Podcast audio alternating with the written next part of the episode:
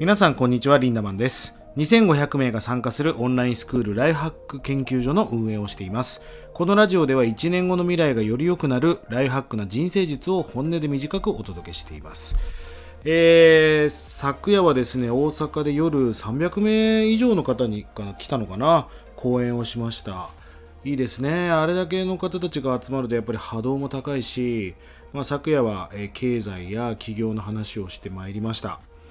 あのまあ、その中でもこんな話をしたんですがソクラテスの言葉に無知の知という言葉がありまして知らないことを知っていくことが人生で尊いことだし卓越したリーダーの方たちは自分が知らないということを知っている。その知らないことを知っていくことこそが人生でものすごい楽しいことだよっていう。ぜひねそんなことを今日も新しい情報かもしれません。皆さんにとっての。知らないことは悪いことじゃなくて知らないことを知ることが楽しいことなのでぜひたくさん知らないことを知っていきましょう。え今日のテーマはライフハック的映画トップガンを考察しようということです。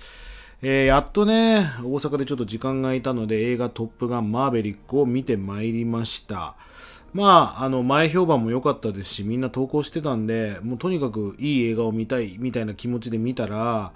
いや、僕学んだこと、感じたことがやっぱたくさんあったんですよね。まあ、なので今日はライフハック的な考察をしてみたいなと思います。あの、見てない人もいらっしゃると思うんで、なるべくネタバレしないように話しますんで、ぜひね、えー、今日もラジオを聴いてください。まあ、とにかくいい映画でした。もうとにかく見てない人は見てください。で今回はね 4D っていうので見たんですが、まあ、席が揺れたりこう光が出たり風が吹いたりね。まあマーベリック 4D にぴったりでしたね。たまにねなんでここで動くんだろうってたまに 4D で見るとそういう映画もあるんだけどもうあの G の感じとかって絶対 4D で見た方がいいんじゃないかなって僕は思いましたね。であのー、今 Z 世代と言われる子たちが音楽だったりファッションだったり、えー、そういう映画コンテンツみたいなものもえー、古いものを見てると80年代の映画とかすごい新鮮で、まあ、音楽とかも聴いてるわけですよね。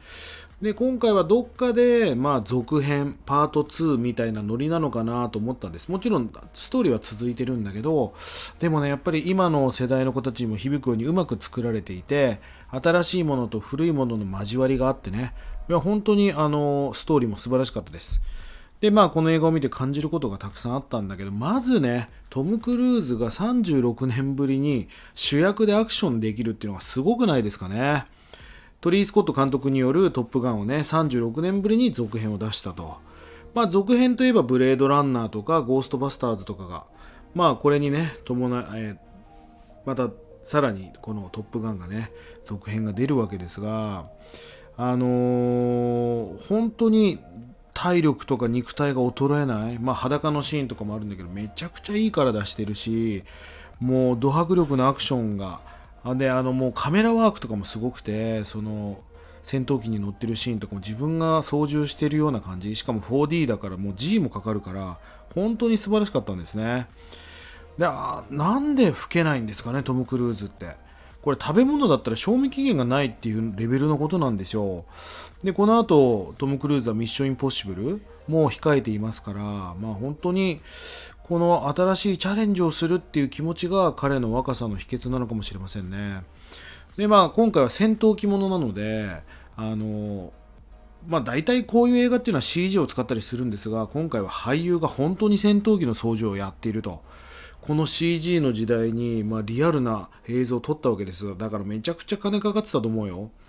でその彼らの意気込みみたいなものがもう映画からもひしひし伝わってくるんですよね。で今回出てきた P51 っていう戦闘機はトム・クルーズの私物なそうですよね。私物で戦闘機って買えるんだね。でまあその中でまずね、まあ、これからその戦闘機は無人化する。まあだから君たちみたいなそのパイロットはいらないみたいなこう下りがあるんだけどやっぱそれもライフハック的に考察すると車だって自動化するだろうしこの世でなくなる仕事っていうのはたくさんあるだから戦争もドローン対ドローンみたいな対決になるかもしれないしなんかあの人の形をしたロボットとロボットが戦うまさにガンダムのような本当にそんな時代が来るんじゃないかなってこともなんか垣間見れましたよね。でまあ冒頭にトム・クルーズがこう、まあ、前回のこう引き続きのストーリーから始まるんだけどあの、大佐のままなんですよ、まあ、大佐っていっぱい勲章をもらってるわけ。いろんな功績を残したっていう役柄なんだけどまあ、要は現場のキャプテンなんですよ。もっと偉そうにできるしもっとお金も稼げるし昇進もできた。でも彼はもう俺の居場所はここだと現場にいたいんだっていうシーンがあるんだけど、まあ、僕はそのシーンを見ていてあこの人は監督になるんじゃなくてあぐらをかくタイプではなくキャプテンでいたい。俺なんかどっかでこういう意識が薄れていたなっていうまだまだ俺もできるなっていうことを、まあ、このシーンでも痛感しましたよね。一生監督ではなくキャプテンでいる現場でいる。まあそこも素晴らしい僕は感動しましたね。でまあそのこれがストーリーが進んでいくとね、まあ、彼女とのやり取りもあって、まあ、こんな言葉があるんですね。心配するのではなく信頼する。間違いから学べることがたくさんある。っていうシーンがあったんだけどまあそのヒロインの人の娘さんで心配してごちゃごちゃ言ってたけどそういうことはやめて信頼するんだと。で間違いを犯させることから学ぶことがあるんだからそれを奪っちゃいけないみたいな。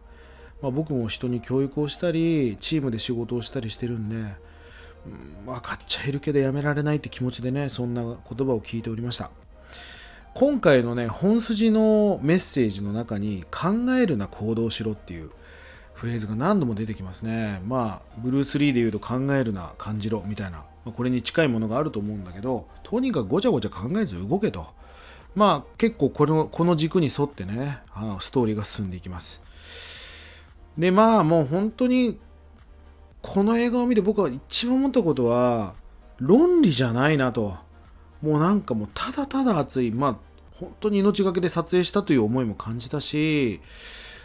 役その映画というコンテンツに入り込んでみても本当に何でしょうね。いや俺久しぶりにこの細胞が動くって感じ。細胞が燃え上がる感じ。熱い状態が今も続いてるんですね。いや本当に感動しました。トム・クルーズにもっともっとできるよってことを教えてもらった気がします。ぜひね、まあ、見てない人は映画見てください。で結構個人的にあのヒロインのペニーっていう人がねトムを、まあ、こう誘うシーンがあるんだけど僕そのシーン大好きです。見てない人はぜひねそれ意識して見てみてください。そして最後はねもうこれもネタバレになるから詳細は言えないけど友情。いやーなんか肩が肩が震えるぐらい泣いてしまいました、まあ、本当に細胞が震える熱い体感をしました。ぜひね 4D なんかで見ていただけると感動がさらに増幅するんじゃないかなと思います、えー、僕はですね東京に帰りまして、えー、明日は、えー、400人ぐらいが参加するオンラインの大きなイベントをやります。1日かけてねまあ勉強会というかセミナーみたいなものを企画するんですが、まあそれも本当に楽しみです。毎日が運動会、毎日が体育祭のように新しい出会いがあって、本当にこんな感動的な人生を送らせてもらってる、なんか関わってくれてる全ての人に感謝だなと思っております。皆さんもね、ぜひ一日一日を最高に生きていきましょう。人の命なんか3万日しかないんです。僕はそんな気持ちをね、このトップガンマーベリックを見て思いました。1日30円で学べるオンラインスクールライフハック研究所。1年後の未来をより良くするための学びコンテンツが200本以上上がっています。ぜひこちらもご活用いただければと思います。えそれでは今日も素敵な一日をリンダマンでした。またね